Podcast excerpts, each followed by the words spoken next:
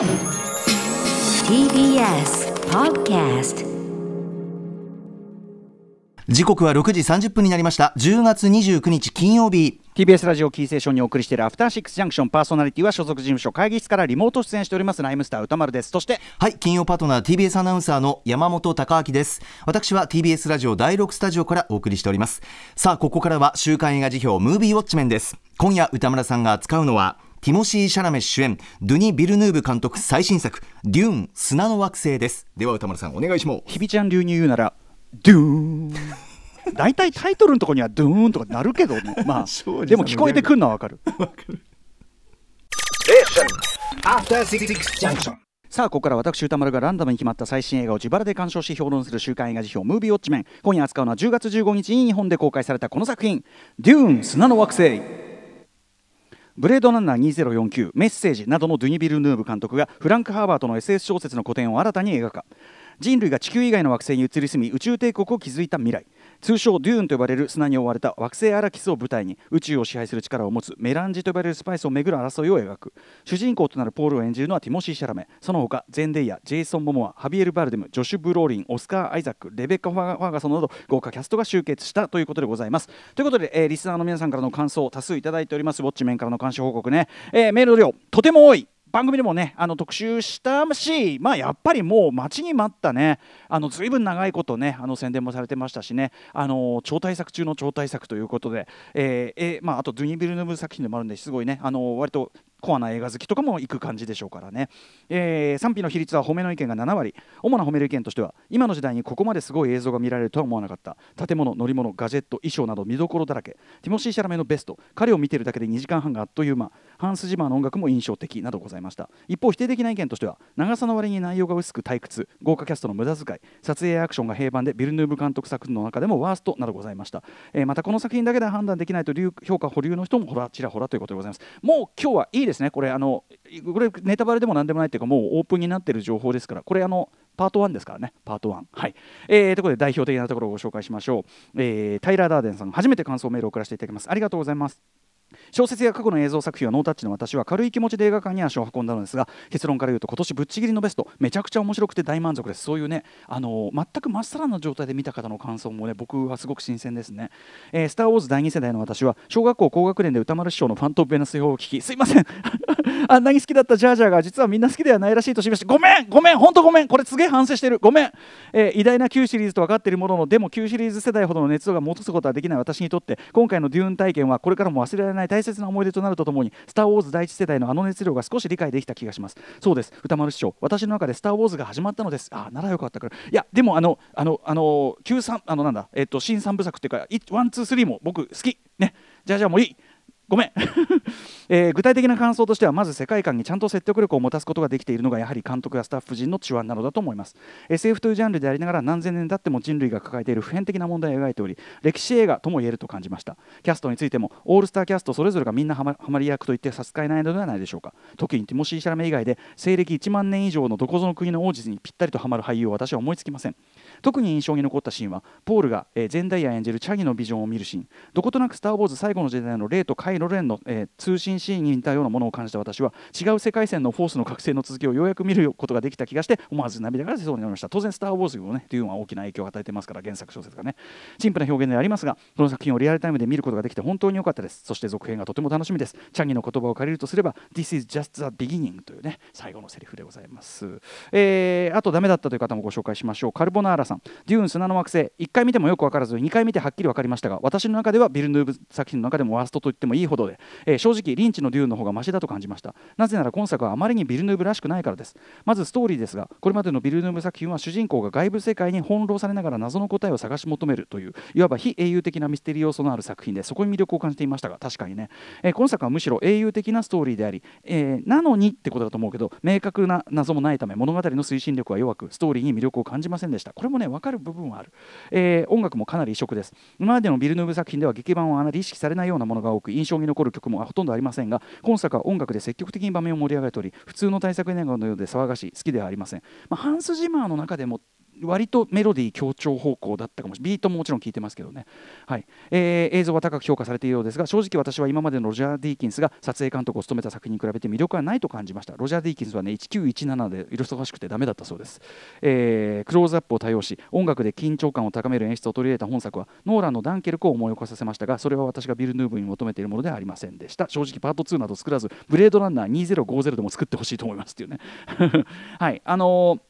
いろんな方の、ね、意見いただきました。あの非の意見にもちょっとうなずける部分があるかなというふうに私もちょっと思っておりますが、まあえーと、そういう部分に、まあ、全体としては私はすごい評価してるんですけどね、ちょっとね、えー、お話ししたいと思います。ということで、デューン砂の惑星、私も東宝シネマズ、日比谷 IMAX で2回見てまいりました。長い作品でね、ちょっとちょうどいい時間がなくて、もっといろんなところで見たかったんだけど、やっぱりどうしても IMAX で見たくって。というのは、えーまあ、最近こればっかり言ってますけど、やっぱりね、IMAX 鑑賞が断然おすすめでございまして、当然その IMAX カメラで撮影してる。しかもねこれね、えーと、IMAX カメラでデジタル撮影してるんですけども一度それをアナログフィルムに、えーと、撮影し直してそのネガをスキャンしてまたデジタル化してるっていうだから音楽でもねデジタルでレコーディングですけど一回アナログに落とすみたいなことをやる時ってたまにありますけどちょっとそれに近いような工程を経てたりするすごい凝ってるんですけどね、えー、でですねまあそれだけじゃなくてです、まあ、もちろんその iMAX による俳句力とか没入感とかももちろんですけど画面構成がそもそも iMAX 基準っぽいというか例えば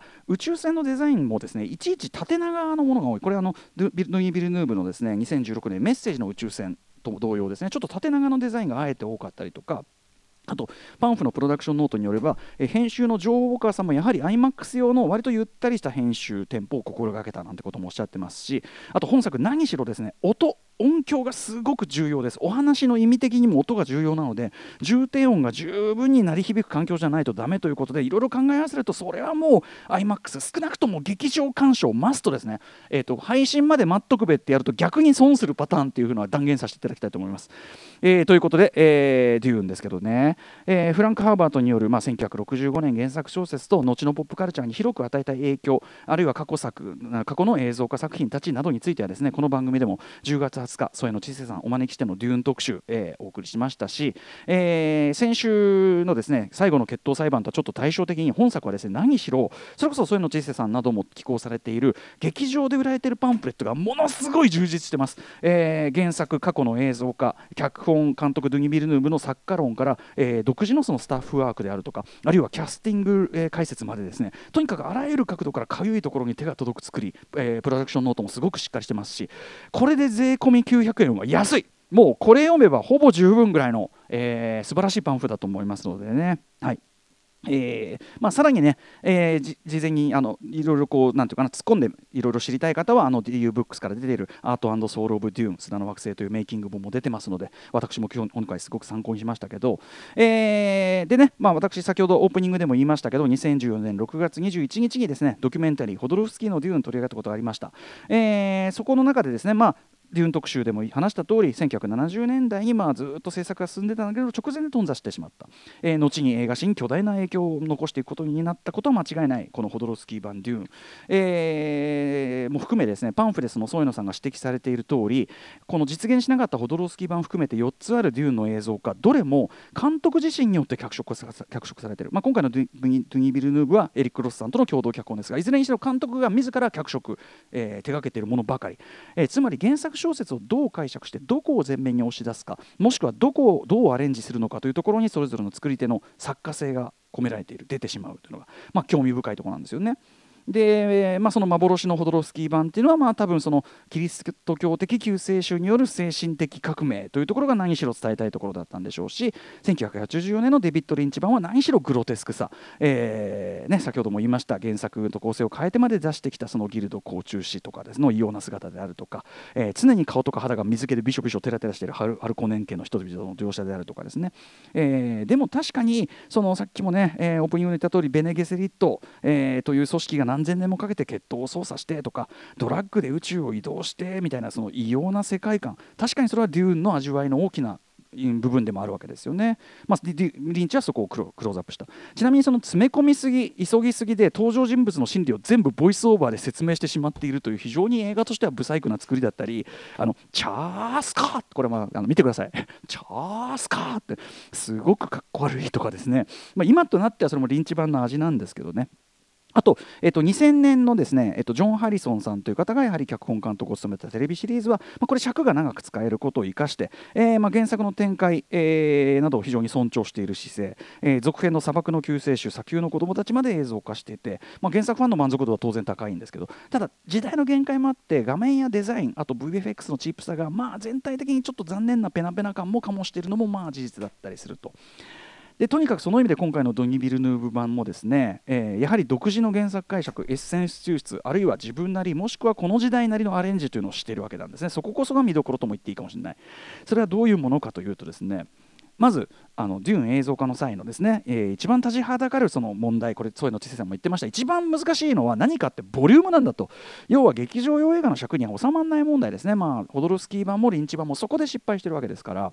今回のはですね、まあ、それに関してまあ、これパート1ですというね、まあ、要するにつまり多分2部作にするという、まあ、明快な解決策に出たわけです。ただしこれあの最近の何部作なんとか部作ものに多いですね。最初からその2部以上2部作以降の制作も決まっててなんなら同時にその撮影なんかも進められているというパターンではなく、えーこのパート1の興行成績評判以下でパート2にゴーサインが出るか決まるというなかなかの綱渡り状態。にしては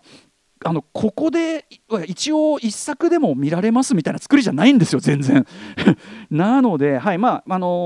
ー無事にと言いましょうか。アメリカでの講習が予想を上回ることになったんでパート2にもゴーサイン出ましたんでね。ということでともあれ2部以上に分けたことで、まあ、尺的な余裕というのは出たわけです。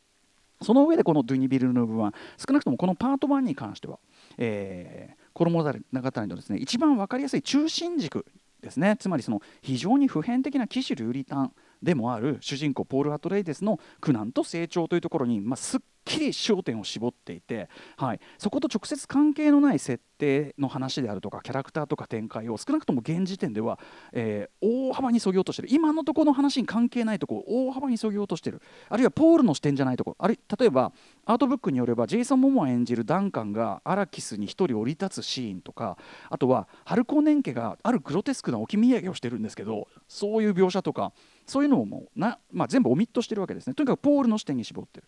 例えばリンチ版もドラマシリーズ版も原作小説の各その章ごとにですね、えーつくですね、まあ、皇帝の娘プリンセス・イルーランの解雇っていうのを話の導入として使っているんだけど原作通りといえば原作通り、えー今回のビヌドゥニ・ビルム版はそもそもあの皇帝もまだ出てきてないんですよね直接は。うん、でもちろんそういう俯瞰した視点から見た歴史的説明みたいのは逆にややこしくなるという判断でしょう、えー一切なくて基本は主人公ポールの視点で通すわけです。せいぜい直接の敵対者要するに分かりやすい悪役であるハルコネン家の最低限の描写があるぐらいと。これねあの地獄の黙示録のカーツ大佐風というこのステラン・ステラススカルスガルドのハルコネン男爵も特にあの部下たちも思わず立ちろぐ性への執着しぶとさ表現、えーこれはこれですごくいいななんて思いましたけどはい。でもハルコネン家もまだフェイドっていうねその主人公と最終的に対決するはずのキャラも出てない。さすがにパート2フェイド出ますよねっていう感じなんですけどとにかくそんな感じでシンプルに話そのものはそぎ落とし、えー出る。なのでもちろん過去最高に過去話としては分かりやすくなってますね。その上でですね、えーどこにテーマとしての力点を置いているのかというと冒頭のね、今までの作品がやってたプリンセス・イルーラのナレーションではなく代わりに置かれているのは何かってところに注目していくんです。まず、えーこれ謎の声で「えー、ドリームズ・はね、メッセージ・フロム・ザ・ディープ」えー要は深淵夢は深淵からの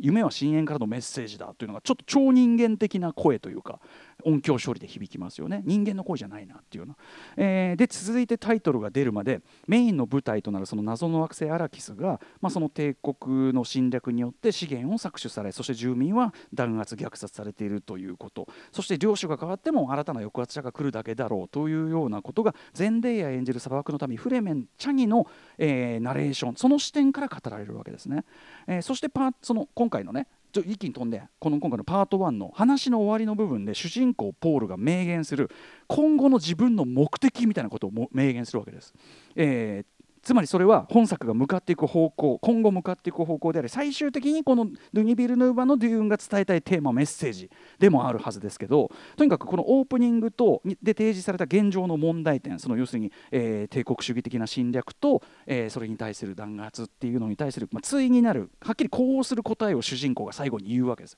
俺はこうするっていう。つまり今回のデューンの物語的目標は単に権力を奪取することじゃない。皇帝から権力を奪うのが目標じゃなくて帝国主義とか、まあ、植民地主義ひいては、まあ、強欲な資本主義というのかなもう資源とかもうお構いなしで取っていく資本主義、えー、とかもちろん民族差別弾圧それに対して対抗していくというかそれに対して新たな価値観を俺は提示していくんだというとこがメインテーマですよっていうふうにドゥイ・ビルヌーブはこのオープニングですでに宣言してるわけですもうこの時点で過去のデューンの映像化と結構違うところに力点を置いてるなっていうのが分かるわけですよね。でその上で、えー、ドゥニ・ビル・ブーマンならではのいいところっていうのをちょっと挙げてきますけどまずやっぱりお箱のドゥニ・ビルヌーガのねお箱がらんと白っぽい広い空間を絵画的な美しさで切り取るセンスっていうのがですねこれあの原作小説のインスパイア元の一つでもあろう1962年アラビアのロレンス。これあのだからこそリンチ版は皇帝役にホセ・フェラーをキャスティングしてるんですけど今回もねあのフレメンのリーダースティルガーっていうのを演じるハビエル・バルデムは明らかにアラビアのロレンスのアンソニー・クイーンにまあ寄せてる寄せてる、え、って感じなんだけど、まあ、とにかくアラビアのロレンスあのね観客も砂漠の中にポツンと放り込まれて飲み込まれてしまったような、え、鑑賞後は砂漠酔いしてしまいそうになるあの空間描写っていうのを今回は色の彩度をぐっと下げて限りなくこうモノトーンに近いような色調に、えー、していることも相まってですねより砂漠なんだけどこうより砂漠のドライに乾いた空気感かつ現実のその砂漠とは矛盾するような一種のクールさみたいなものを感じさせるそういう絵作りで SF 化というかデューン化して見せてる、えー、そういう絵作りにとてもそのドゥニー・ビルヌーブの今までの施設が合ってるというか逆に言えばドゥニー・ビルヌーブらしいデューン像をまずはビジュアル的に確立することに成功してると言えると思うんですよね。えー、で撮影にあたってはですねそのえっとね、ワンシーンだけ除いて、えっと、グリーンバックブルーバックではなくサンドカラー砂の色のスクリーンをスクリーンをスクリーンを後ろに貼って撮影した。要するに本当で砂丘で撮ってるような照り返しとかがを感じさせるようなライティングの効果がそれによって生まれたっていうんですよ。でそれの点も含めてですねとにかくやっぱり VFX 技術がほとんどもう実写ともうシームレスに見えるぐらいのレベルまで達していることってのももちろん今回の大きなアドバンテージですよね。もう何の忖度もいらないよね画面的にはね。あとサンドワーム巨大なねその虫が出てきますけどサンドワームが単なる化け物というより開いた口がちょうど目に見えるように演出してますよね。交際のようにね。あれもやっぱりこうおそらくパート2でこのサンドワームが果たしている役割というのを示唆するというかねすごくうまい見せ方をするなというふうに思いました。目のように見えている。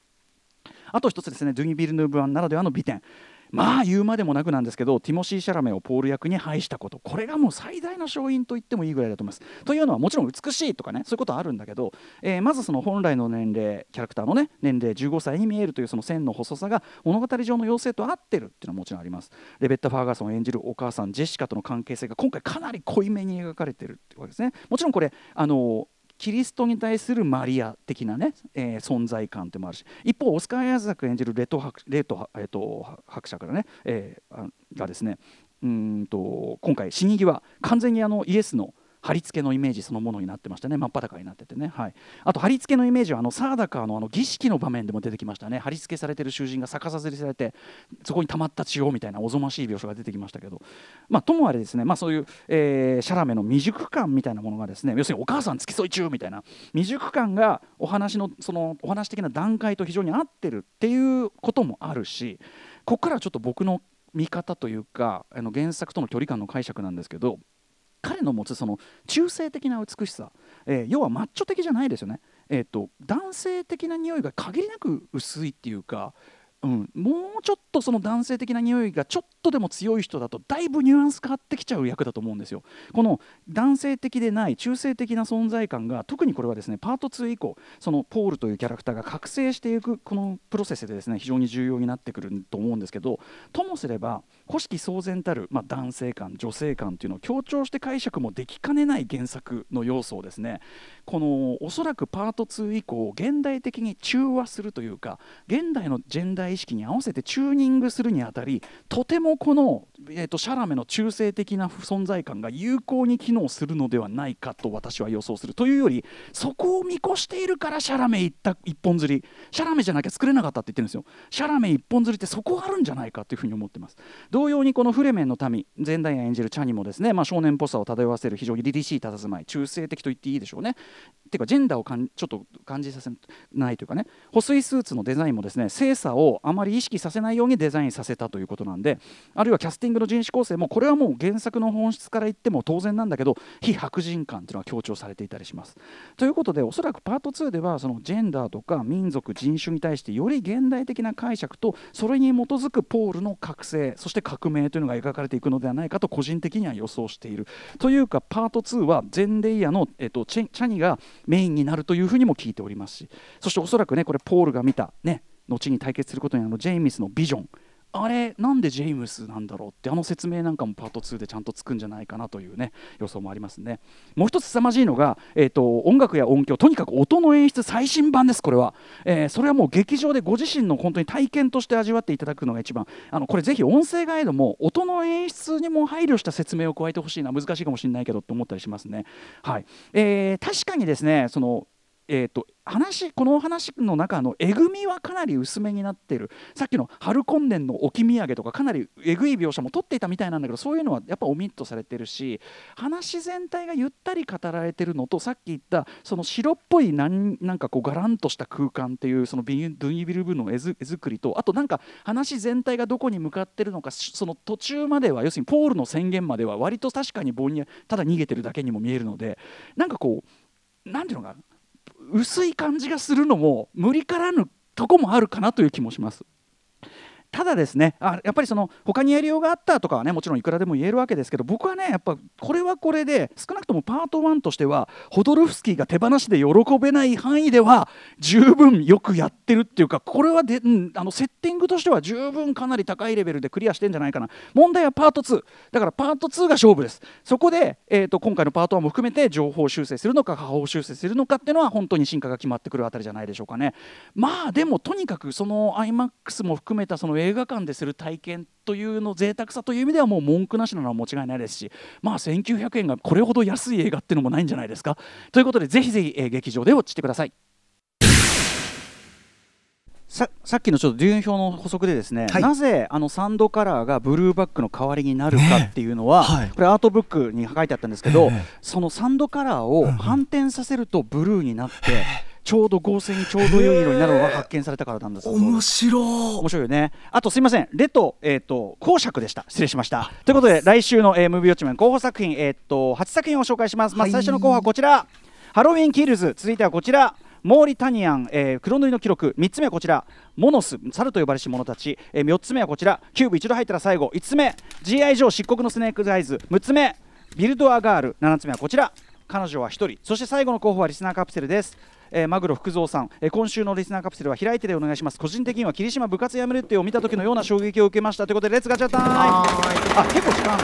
うまく言語化できないけどすごい映画を見たという感覚が残っています。だってあそうなんだ。コロリン、えー、3番モノス猿と呼ばれし者たちいかがでしょう？おお俺これすごい見たかったんですよね、うん行ってみましょうか。行ってみよう。行ってみよう。ということでモノス猿と呼ばれし者たちをすでにご覧になったというかこれからご覧になった方も含めてですね、えー、メールで感想をお待ちしております、えー、また私に評論してほしい映画も募集中です、えー、リスナー枠として採用された方には現金2000円をプレゼントいたします。宛先はどちらも歌丸アットマーク tbs.co.jp 歌丸アットマーク tbs.co.jp までお送りください、えー、あと番組公式サイトにはね過去の評論の、えー、と全文書き起こし2015年の、えー、とマネーショートから先は載っておりますので、えーえー、検索は今まだできる状態かどうか分かんないからとりあえず、えーと、番組ホームページのトップから行っていただけると2016年か。2016年のねマネーショートからなのでそこから先は全部ありますんでね。えーと番組の公式ホームページトップから行っていただけるとありがとうございます。お願いします。ちなみに本日のその、えー、参考資料もちろん原作小説そしてね過去の映像作品、うん、えー、パンフレットそしてやはりこのねアートソウル・オブ・デューンっていうねこのね、えー、リューブックスからのメイキングこれめちゃくちゃ面白かったんで結構その実際にそのさっきの春今年の嫌な置き土産とか、うんうんあこんな場面があるんだみたいな。なるほど、ね、春今年の置き土産は箱いっぱいの指です。ということで、えー、週刊映画辞表ムービーウォッチメンでした。